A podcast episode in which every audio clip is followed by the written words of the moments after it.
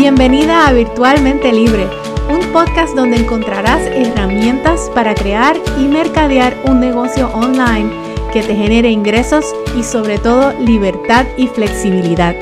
Yo soy tu anfitriona Melissa Berríos y mi mayor meta es ayudarte a lograr esa libertad con la que tanto sueñas. Hola, hola, saludos, feliz año nuevo. Bienvenida al primer episodio del año 2023. Qué alegría poder regresar por aquí, por el podcast, luego de un receso con motivo de vacaciones navideñas. Como te mencioné en el último episodio, pues yo me tomé un break de varias semanas para disfrutar de la temporada de las fiestas y para compartir con mi familia. Así que si me has extrañado por aquí o en las redes sociales, eh, esa es la razón. Pero ya, ya estamos de regreso. Así que espero que hayas pasado un hermoso receso navideño y que tú también, al igual que yo, estés comenzando este año con muchas fuerzas y mucho entusiasmo. Te cuento que eh, por mi parte, ¿verdad? Tengo varios proyectos cocinándose para este año. Eso me tiene súper emocionada, entusiasmada, porque son herramientas nuevas que estoy creando y que espero que sean de beneficio para ti y para la comunidad en general. Y hablando de metas y proyectos, si una de tus metas para este año es crear y lanzar un curso online, pues déjame decirte que estás en el lugar correcto porque este es un tema que yo voy a estar desarrollando en detalle eh, este año en el podcast. Comenzando pues con este episodio en donde voy a compartir contigo cómo validar, cómo vamos a validar una idea de un curso online. Y hablando de los cursos online, de, la creación y el lanzamiento de cursos online, quiero recordarte de que yo he creado una herramienta gratuita nueva y es la guía para el lanzamiento de tu curso online. Esta herramienta es súper fácil de seguir y está basada en la estrategia de lanzamiento en vivo, que es la que yo recomiendo y la que tengo experiencia.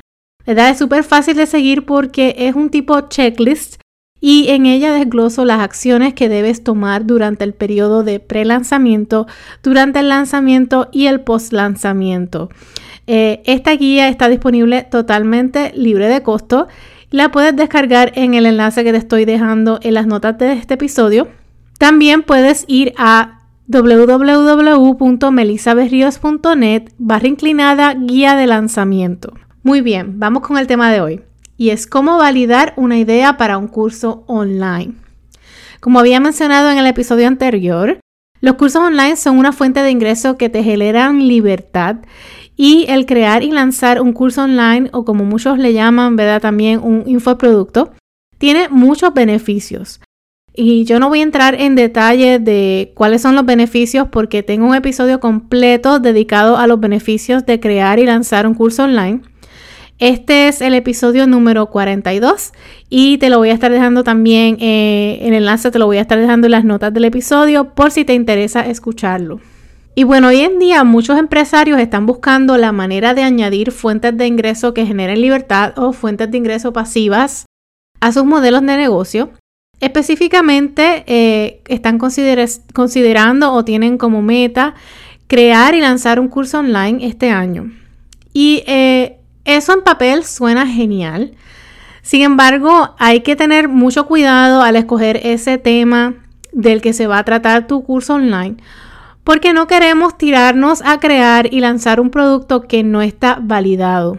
Déjame decirte que yo conozco casos de personas que han creado y lanzado cursos que no se han vendido, eh, porque muchas veces nos enfocamos en crear lo que a nosotros, ¿verdad? O nosotros creemos que se va a vender, pero no realmente lo que el mercado está pidiendo. Así que al nosotros considerar una idea para un curso online o un infoproducto, tenemos que hacer la diligencia de validar esa idea, de asegurarnos que hay una necesidad en el mercado para eso que tú quieres crear. Y te voy a poner un ejemplo eh, de mi caso personal. Antes de yo comenzar a emprender hace muchos años, ¿verdad? Yo tenía un blog de viajes que se llamaba Enthusiasm Bee.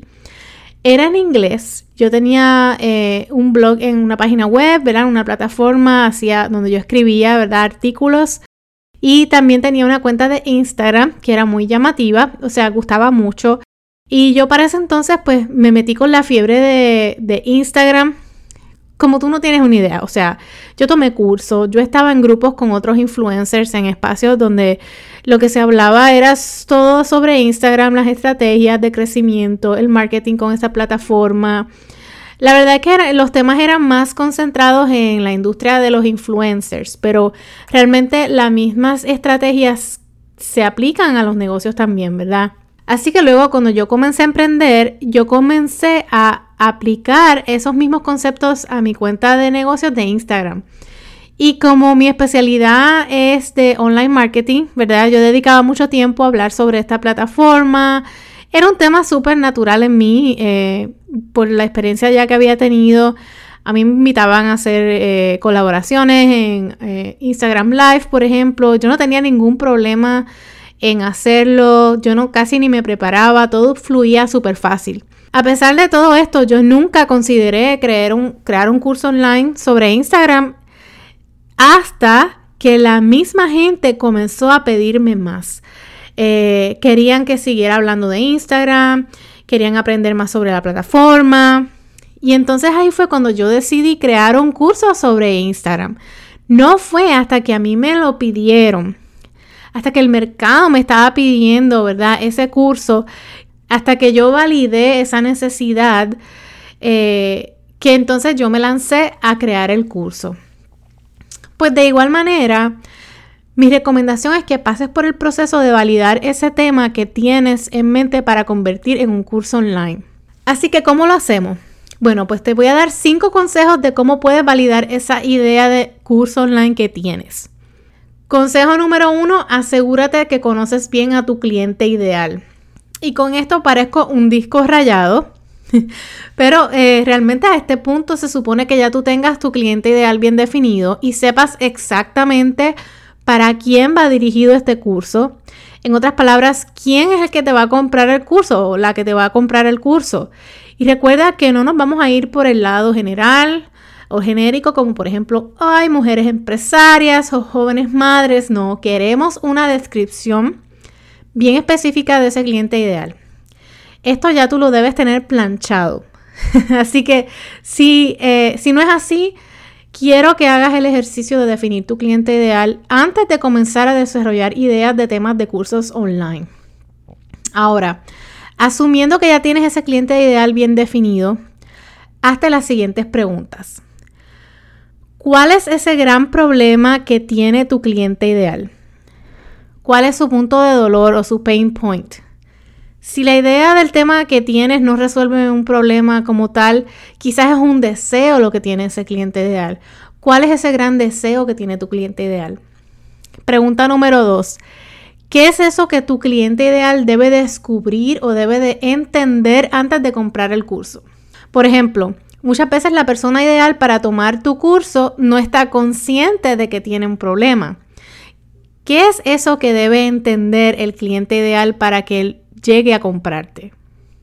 Pregunta número 3.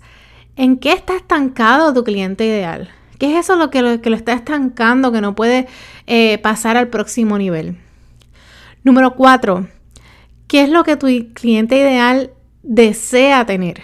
Desea tener más libertad, más dinero, más calma. ¿Qué es eso que tu cliente ideal desea? Y número 5, ¿qué transformación quiere experimentar ese cliente ideal al finalizar el curso? Estas son preguntas que ya tú debes de poder contestar si tú tienes tu cliente ideal bien definido. Si no las puedes contestar o te hace difícil contestarlo, vuelve de nuevo a el ejercicio, eh, define tu cliente ideal. Esto te va a ayudar mucho. Esta es la base, el fundamento eh, para validar un curso, un tema de un curso online o de un producto que quieres lanzar al mercado. Consejo número dos, realizar entrevistas con potenciales estudiantes. Y esto no es una llamada de ventas, es importante que estés clara en esto. Eh, en estas llamadas o en estas entrevistas vas a hacerle una serie de preguntas a los miembros de tu comunidad que están o que caen en el perfil de tu cliente ideal. El objetivo aquí es entender lo que está buscando esa persona, sus miedos, sus preocupaciones, cuáles son los resultados que estarían buscando obtener. Esto va a ser muy valioso para validar esa idea de curso que tienes. Y estas llamadas mayormente pueden tomarte de unos 20 a 30 minutos y no tienes que hacer muchas. Te recomiendo que entrevistes como unas 3 a 5 personas. Personas que caen en el perfil de tu cliente ideal. Lo más seguro ya tú tienes personas en tu vida que tú sabes que son candidatas ideales para entrevistar, pero si no las tienes, haz una llamada a la acción en tu podcast o a tu lista de emails. Eh, y ya tú verás que consigues esas personas para entrevistar. Y esto es bien poderoso, eh, hacer estas entrevistas, porque cuando tú tienes la persona one to one, vas a descubrir muchas cosas que quizás no están dispuestas a escribir públicamente o en una, encuesta, por ejemplo. Y hablando de encuestas, ese es el consejo número 3, realiza encuestas. Esta es una opción que yo utilizo mucho y es súper efectiva. Utiliza como de unas 2 a 5 preguntas que te van a ayudar a validar esa idea de curso que tienes. Hay plataformas gratuitas que te permiten hacer encuestas como por ejemplo SurveyMonkey eh, y estas las puedes compartir con tu lista de emails promocionarla en tu podcast y en tus redes sociales. Y hablando de redes sociales, eh, también algunas plataformas sociales como por ejemplo Instagram te permiten hacer encuestas en los stories. Créeme que a la gente le encanta contestar esas encuestas. Y a esas personas que te contesten, eh, saca el tiempo y si tienes preguntas de seguimiento, hazlas, envíales un mensaje por Instagram agradeciéndole su participación, ¿verdad? Y hazle eh, esas preguntas de seguimiento. El consejo número cuatro es que hagas una búsqueda online de cursos similares. Y esto es más o menos como hacer un estudio informal de la competencia.